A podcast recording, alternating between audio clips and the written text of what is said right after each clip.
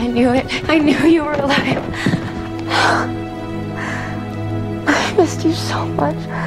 You were with me the whole time.